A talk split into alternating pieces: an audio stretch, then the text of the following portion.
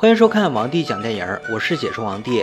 今天王帝给大家讲一部韩国小伙为了追女神，不惜去制药公司当实验体，结果却成了鱼头人身的怪物的奇幻喜剧电影《突然变异》。废话少说，让我们开始说电影吧。上元又被领导骂了，不但因为他在工作时抽烟，还因为他整天都浑浑噩噩，做事一点都不上心。就在这时，一个叫小美的女孩拿着照片来找他了。她希望上元能帮帮照片里的人。看着手上的照片，上元陷入了回忆。五年前，刚刚在本地大学毕业的上元准备当一个记者。尽管上元紧张无比，但他依然充满了热情。一直以来，他都以给民众真相为奋斗目标。可谁知道，领导却对上元这种热血不甚感冒，直接让他负责跟踪报道一件事。成功之后就转正，中途不能告诉采访对象自己是电视台的。这件事可的确算得上是一件怪事了。电视台接连几天收到了一个女孩打来电话，她说自己的男友正在变成一条鱼。电视台觉得这只是个恶作剧而已，也就没有理会。但是女孩每天都打电话来，也让人感到厌烦。恰好上元来了，干脆把这件事丢给刚入职的他。毕竟眼不见心不烦。上元按照女孩留的地址找到了她，以拍摄纪录片为名开始了自己的调查。女孩叫做小美，是一个群众演员，而她所谓的男友也并不是真正的男友。他只是自己众多追求者中的一个而已，而那个傻子也许是想讨小美开心，为了三十万的报酬，选择去给一家制药公司当人体实验品，哪知道实验出了岔子，导致他现在变成了半人半鱼的怪物。上元提出想见见小美口中的鱼男，但是小美却说鱼男已经被他卖到制药公司了。原本他计划以鱼男女友的身份出现，到时电视台一报道，说不定自己就能红了。可谁知道电视台不重视。于是小美打通了制药公司电话，把好不容易逃出来的鱼男又卖了回去。小美说这番话时平静不已，那淡漠的语气就像卖了一条狗。上元正在失望呢，小美接着说，她可以带上元偷偷溜进制药公司见鱼男。于是两个人化妆成送外卖的，成功混进了制药公司，并且见到了鱼男。这下事情终于曝光，全国上下一片哗然。想不到现代文明社会还有人敢囚禁别人做人体实验。人们纷纷谴责制药公司。很快，主导此次实验的博士也出来道歉了，并且告诉人们自己的研究成果可以解决贫困地区的食物问题，对癌细胞也有作用，没病的人吃了还可以长寿。这番话一说出来，记者们都激动了。这项实验意味着什么？意味着韩国在世界上的话语权，而且还有可能凭借这项研究成功获得第一个诺贝尔医学奖。说实话，偷了别人文化这么多年，是个人都知道丢脸。所以眼下自己国家能够做出这种大事，谁还管于南是死是活呀？记者们不想管，法律却还是比较公正的。一审判决下来了，博士被判四年监禁，制药公司停业整顿。不过制药公司方面不愿意就这样妥协，他们决定上诉。帮助于南维权的人权律师则大义凛然地告诉大家，只要对方想打，他们就会一直奉陪下去。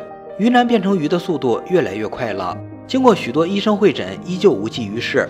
最终只能宣布无法治疗，甚至连驱邪的手段都用上了，还是没有任何效果。看来于南这病是治不了了。这时，于南的父亲询问，如果他们选择和解的话，能拿到多少赔偿？所有人听到这话都愣了。于南父亲却振振有词，就算官司胜诉了，自己的儿子已经回不来了。既然如此，还不如要够下半生的钱呢。众人再次沉默。可惜的是，对方没有给他们和解的机会。原来的制药公司被另一家大财团注资之后，买通了媒体，开始散布对于南不利的言论。他们只提什么博士的研究对人类是有益的，可就在准备要出结果的时候，突然因为诉讼拖慢了脚步。要知道，世界上其他国家也在进行相应的研究，要是慢了一步，韩国就会错失成为未来世界能源主导国的机会。大家一致认为，为了国家，应该牺牲一部分人群。这样的话随处可见。更有甚者，开始对于南进行道德攻击了。就在这样的气氛中，二审的结果下来了，制药公司无罪，可以继续进行实验。而于南出来时，也被舆论引导的愤怒群众泼了油漆。可怜的于南瞬间从人人同情的对象，变成了过街怪鱼，人人喊打。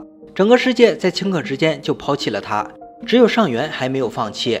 原本领导让他结束调查，并答应让他转正，但是上元在与于南的接触中，渐渐对这个可怜的人同情起来。可是于南自己却想要放弃了。